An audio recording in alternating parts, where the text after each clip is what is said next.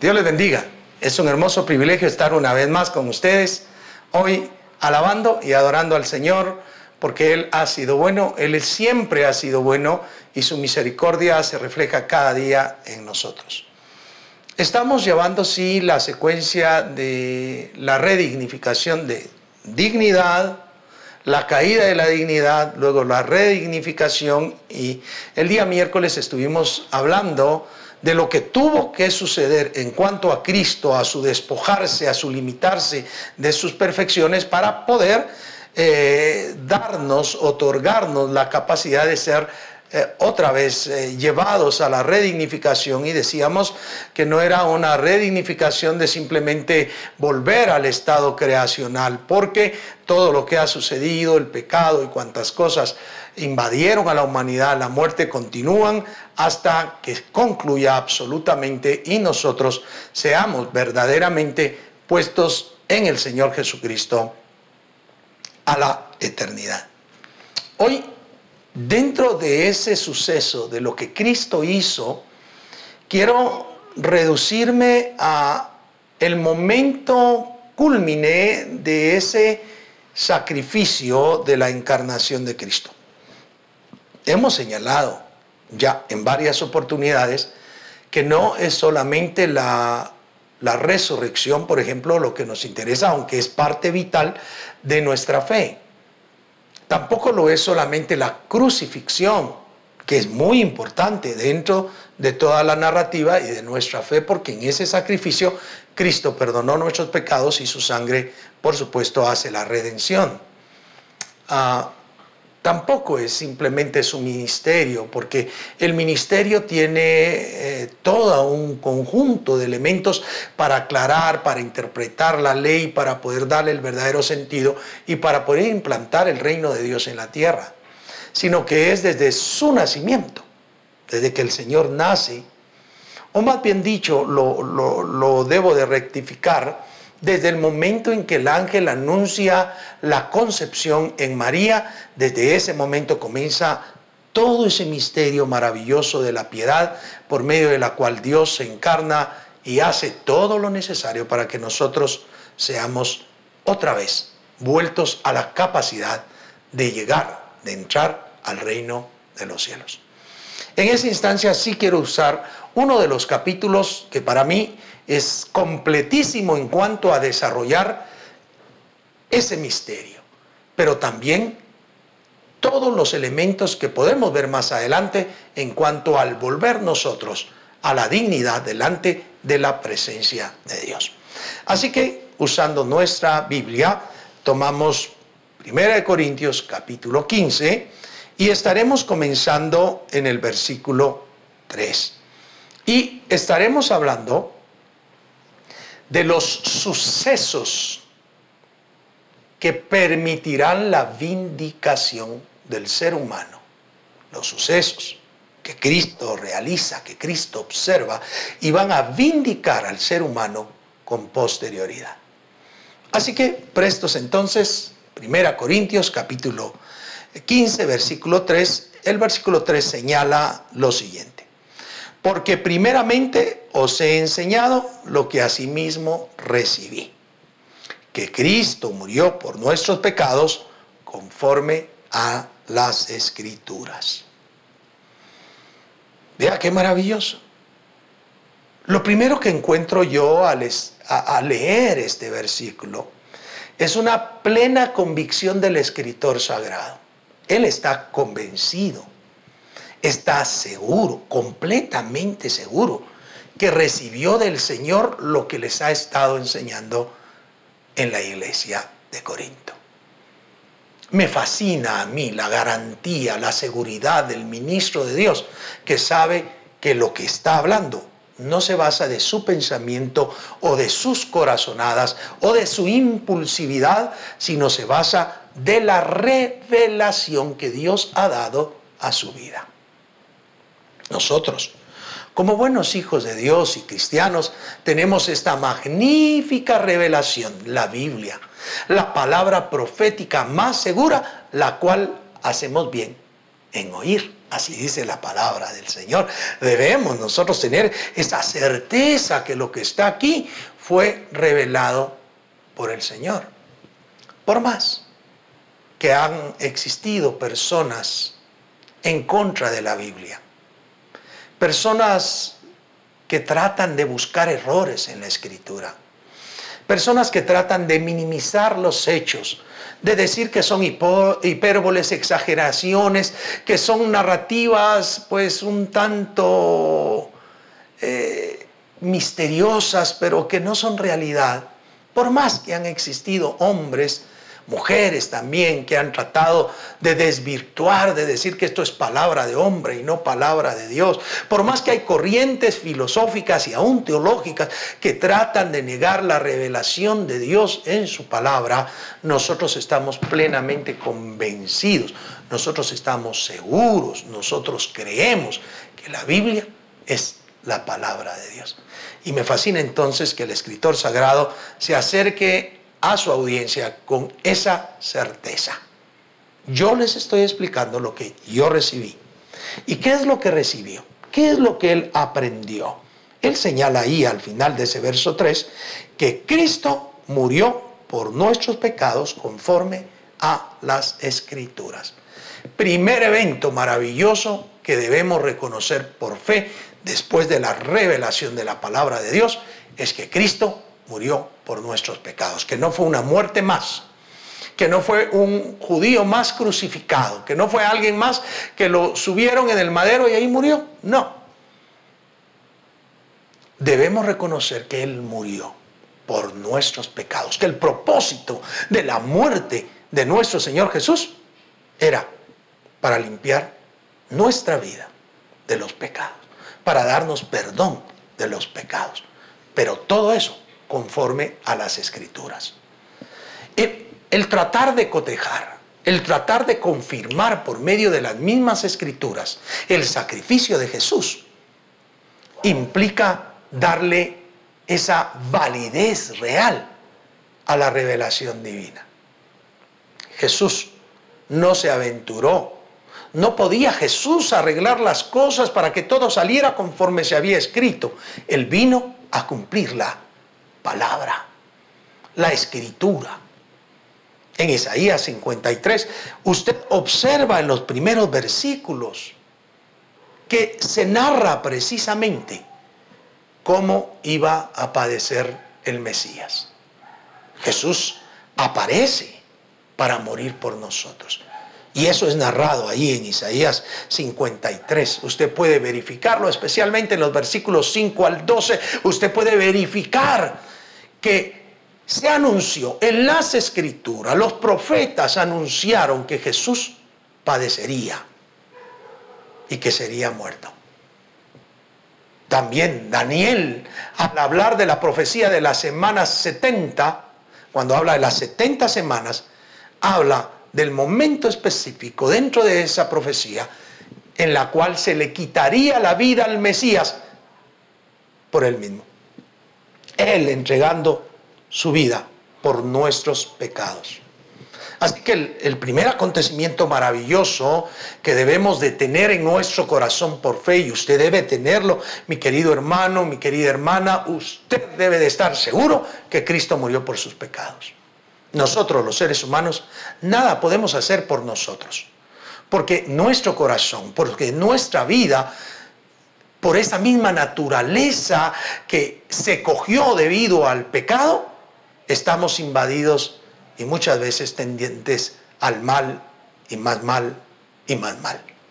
Así que ese versículo nos introduce entonces a esos eventos maravillosos para que la vindicación se dé, morir. En el versículo 4 se habla del segundo elemento, el tercer elemento también se hablará ahí, y se dice primero, y que fue sepultado. Verso 4, y que fue sepultado. O sea, Cristo no solo murió. El segundo evento es que fue sepultado. Su muerte fue verdadera. No fue ficticia, no fue una planeación para ver si se lograba engañar a la gente, no era una persona que estaba jugando para ver, eh, me finjo muerto y así, no era una catalepsia tampoco, es una muerte real. Jesús muere y es sepultado.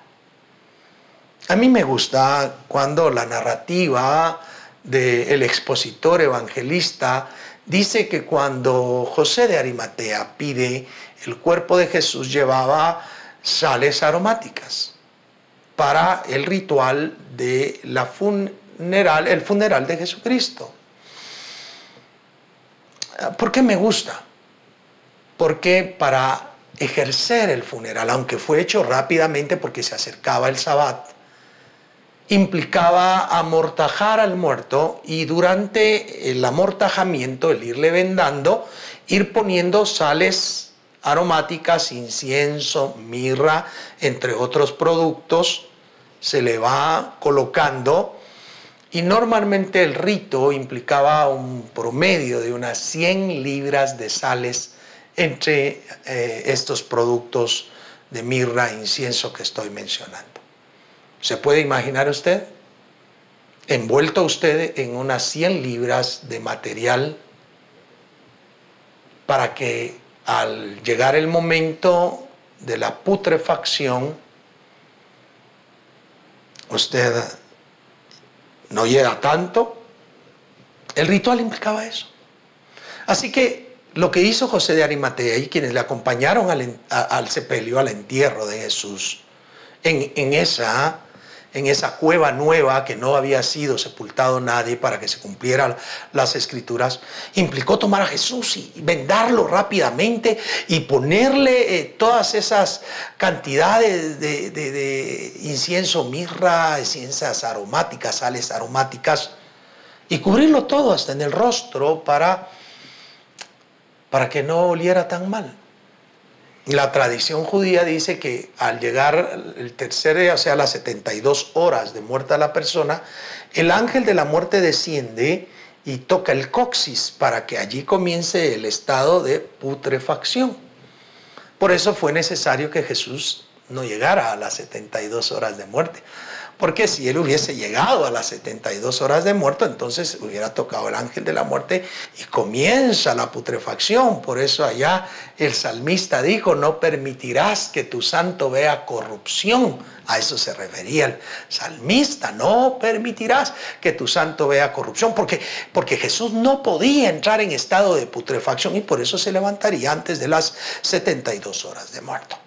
De ahí el pleito entre muchos que son tres días cabales, que no son tres días cabales, no simplemente no podía llegar Jesús a, esas 72 horas porque al tercer día exacto llegaría el ángel de la muerte. Pero dice fue sepultado, su muerte fue segura, fue real, fue verdadera, no fue algo inventado, no, no es algo que los hombres se hayan, es más, eh, los anales históricos tienen incluso lugar donde se cree que fue el lugar donde sepultaron al Señor Jesucristo. Pero ese fue el segundo hecho, el, segundo asunto grande que va a permitir que Jesús realice esto para vindicarnos. Y habla del tercero que está aquí, y que resucitó al tercer día conforme a las escrituras. Resucitó al tercer día. Mucha gente dice, no, si él no estuvo tres, en tres días, no. Pero es que insisto, quizá, quizá las personas a veces no comprenden esto. No estábamos hablando exactamente del día completo de 24 horas. Jesús muere como a las 3 de la tarde de un día viernes. Para nosotros viernes, pues, porque en aquel entonces no, no existía el calendario que nosotros usamos. Fue el día anterior al Shabbat muere. Pero a las 6 de la tarde de ese día comenzaba el Shabbat. Entonces el hecho de morir a las 3 de la tarde y aunque el otro día comenzaba a las 6 de la tarde, iban tres horas de muerto, ya implicaba el primer día de estar allí, muerto. Y tenía y tuvo que ser sepultado antes de las seis de la tarde, porque a las seis comenzaba el Shabbat y a ellos no les era permitido por cuestión de contaminación el, el estar a las seis de la tarde todavía haciendo esto, que era un acto prohibido dentro del Shabbat. El Shabbat inicia a las seis de la tarde de ese día anterior y trasciende hasta las seis de la tarde del siguiente, a la, perdón, eh, a, la, a la tarde del siguiente día. Para nosotros, mis queridos hermanos, el Shabbat se va desde las 6 de la tarde del viernes, llamémosle nosotros, hasta las 6 de la mañana del día domingo. Y por eso es que Jesús resucita muy de madrugada, muy temprano. Porque resucitó después de las 6 de la mañana aproximadamente. No lo sabemos, la Biblia no nos lo revela, pero creemos que hay, sí, el tocar tres días diferentes de estar allí en el sepulcro. Y Él se resucita al tercer día. Insisto, exactamente la hora no la sabemos, pero lo que sí sabemos es que era muy de mañana. Muy de mañana muy probablemente a las 6 de la mañana.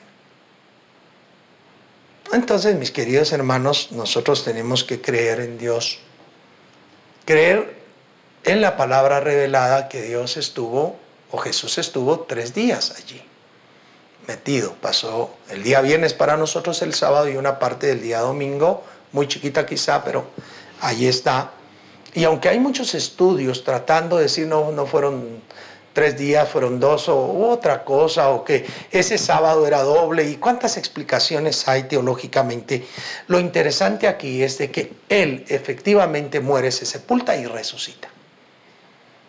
Ustedes recordarán que dentro de la misma narrativa de los evangelios existe la posición, la posición que los sacerdotes fueron con Poncio Pilatos y le dijeron, eh, es necesario que hagamos algo porque no está el cuerpo y recordamos que aquel sinvergüenza, que aquel maleante, refiriéndose a Jesucristo, había dicho que resucitaría al tercer día. Ellos pagan a, a los guardias que estaban allí, que era guardia del, del sumo sacerdote, y se desaparecen para que dijeran, que habían llegado los discípulos a robar el cuerpo de nuestro Señor Jesucristo.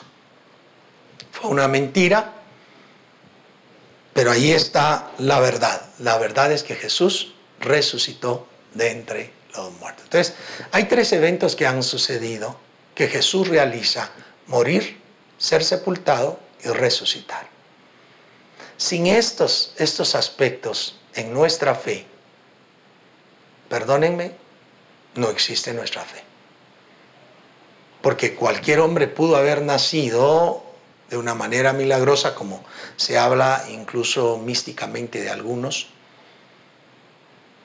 Y si muere y queda ahí sepultado y no se levanta, pues no es más que otro hombre común como nosotros.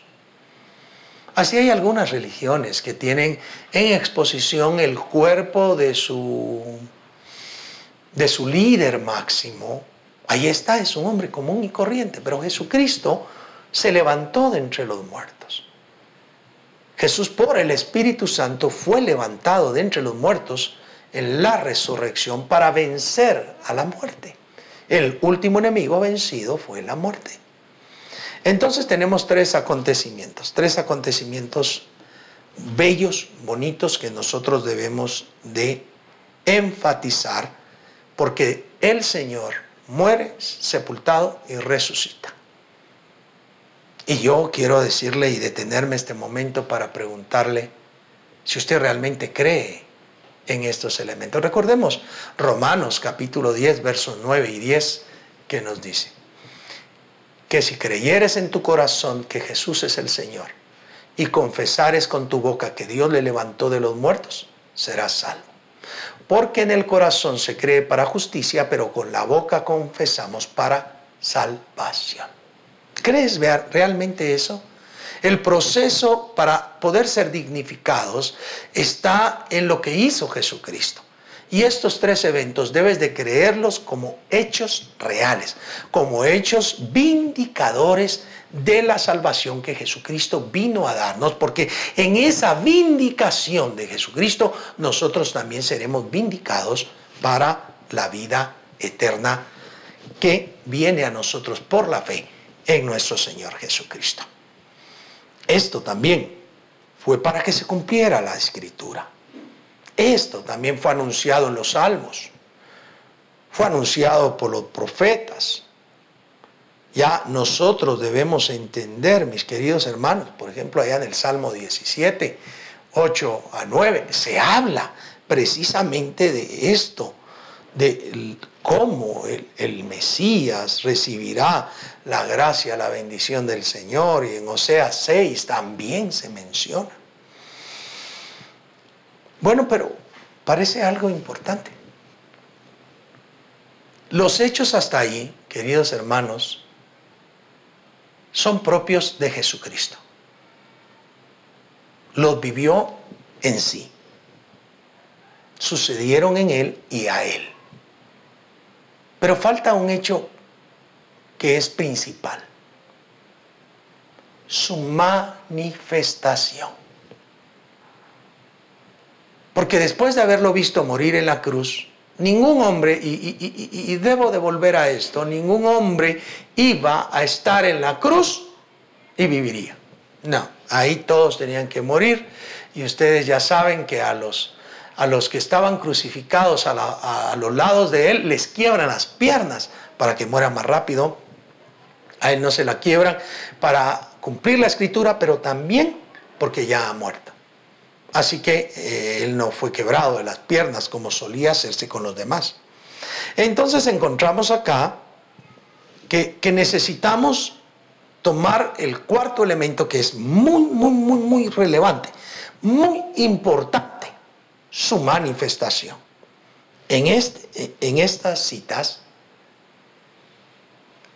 será traducido o está traducido apareció. Y noten ustedes, versículo 5. Y que apareció a Cefas y después a los doce. Se manifestó, se mostró a Pedro y después a los doce. Esto, mis queridos hermanos, soslaya toda la manifestación del Señor. Porque ya el Señor resucitado se presenta a las personas que, lo, que saben, que conocen de su muerte. El verso 6 todavía empuja más. Después apareció a más de 500 hermanos a la vez. Había más de 500 personas juntas. Y llegan, se presenta el Señor Jesús a esas personas, a más de 500 de los cuales muchos viven y otros ya duermen. Al momento en que está escribiéndose la epístola a los Corintios, ya muchos han muerto.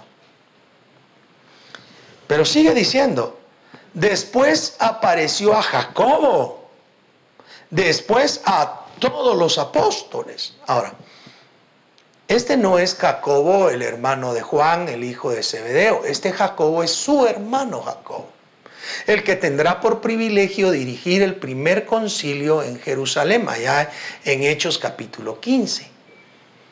Así que, este Jacobo también recibe la manifestación de Dios. Vean ustedes qué maravilloso. Se aparece a Cefas, se apareció a, a los doce, se aparece a más de 500, se aparece a Jacobo y después a todos los apóstoles. Y dice el verso 8, y al último de todos, como a un abortivo, se me apareció a mí. Qué énfasis más tremendo en este hecho. El sacrificio de Jesús fue realizado una sola vez y para siempre. No se repite. No se vuelve a hacer. Cuando nosotros ministramos la cena del Señor, que lo acabamos de estar viviendo, no estamos sacrificando a Cristo, como algunos planean, algunos explican. No estamos sacrificando a Cristo, solamente estamos recordando su sacrificio y anunciando su venida, pero no estamos sacrificando. Hay muchas personas que creen en la, eh, en la transustanciación y creen que aquellos elementos se hacen literalmente la sangre y literalmente el cuerpo del Señor Jesús, pero eso sería volver a sacrificar a Jesucristo. El sacrificio es una vez, la muerte fue una vez, la sepultura fue una vez y la resurrección una sola vez. Pero la manifestación de Dios se sucede, escuche una vez, verso 15, se apareció a Cefas, 16, se apareció a más de 500 hermanos, verso 7, se apareció a Jacobo, después a los apóstoles, y de último, como a un abortivo, se me apareció a mí. Por lo menos, aunque se podrían entender más veces, pero la palabra está mencionada cuatro veces un énfasis increíble a la manifestación del Señor Jesucristo, resucitado. Un énfasis maravilloso. Así que nosotros debemos de tener convicciones de esa manifestación, querido hermano, querida hermana, consiervo del Señor, amigo que me estás escuchando. ¿Cómo está tu vida? ¿Se te manifestó el Señor? Cualquiera viene y dice, ah, no, pero es que ahí en Primera de Corintios eh, el Señor se le manifestó a esas personas porque eran los que estaban cerca. A nosotros no se nos muestra. Pero yo me temo que sí. Y, cuando digo me temo, eh, no es que no tenga seguridad, sino contra aquellos que creen que, que no, que, que el Señor no se manifiesta.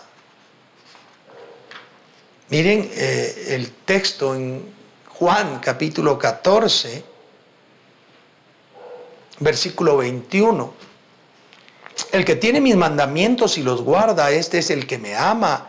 Y el que me ama será amado de mi Padre, y yo le amaré y me manifestaré a él. ¿Se manifiesta Dios contigo? ¿Cómo se manifiesta Dios contigo? ¿Cómo se manifiesta el Señor conmigo? El que tiene mis mandamientos y los guarda, los pone por obra. Él es el que me ama. ¿Amas a Jesús? Y yo espero que lo ames con todo tu corazón y que cumpla los mandamientos del Señor y que cumpla los mandamientos de Él para mostrar el amor verdadero. Y aquel que le ama, aquel que guarda los mandamientos, que los cumple, es amado del Padre. Y si es amado del Padre, el Señor Jesús le ama. Y si el Señor Jesús le ama, se le manifiesta. ¿De qué manera se manifiesta el Señor Jesús? ¿De qué manera se ha manifestado a ti?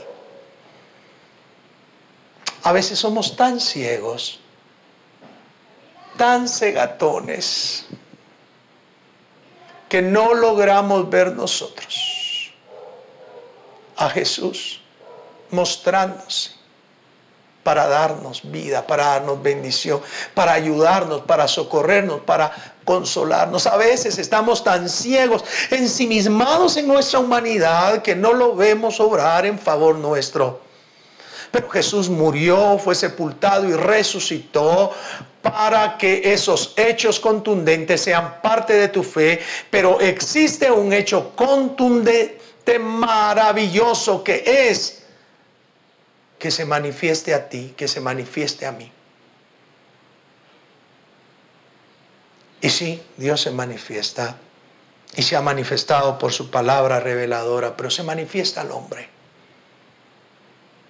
¿De qué manera se manifiesta a Dios? Se manifiesta de muchas en sueños, en cuadros mentales, en voz audible, hay que reconocerlo, que muchos lo han escuchado.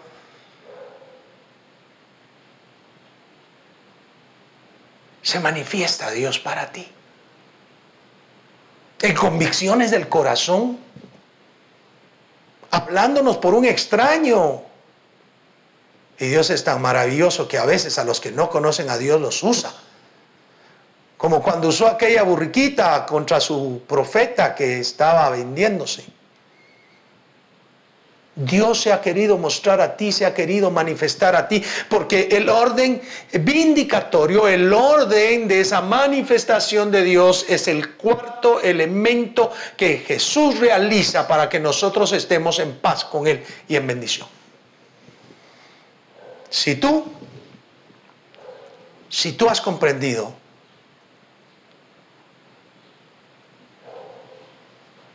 y no se ha manifestado Jesús a ti, te invito a que te acerques a Él. Si lo está haciendo, vive agradecido y vive de la mano con Él.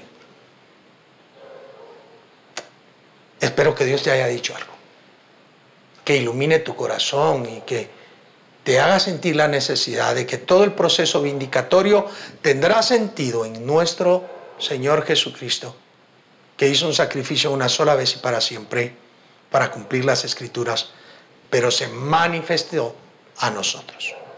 Quiero invitarte a orar conmigo. Padre que estás en los cielos, te alabo, te bendigo y te glorifico porque eres maravilloso. Quiero que bendigas a los hermanos, las hermanas, los amigos, los siervos, consiervos que están acá y que nos llenes de tu paz y que nosotros reconozcamos de una manera verdadera que tu sacrificio único se ha realizado verdaderamente, pero que también te manifiestas a nosotros y te pido que te manifiestes en cada uno para gloria de tu nombre. Que tu paz, que tu amor y tu misericordia sea por siempre. Te adoramos en el dulce nombre de Jesús. Amén. Y amén. Qué bueno es el Señor. Ha sido un enorme privilegio estar con ustedes. La paz del Señor sea en sus vidas. Que Dios ilumine su rostro sobre ustedes. Que llene su corazón de paz. Que les dé salud. Y nos volvemos a ver. Dios les bendiga. Dios les guarde. Hasta la próxima.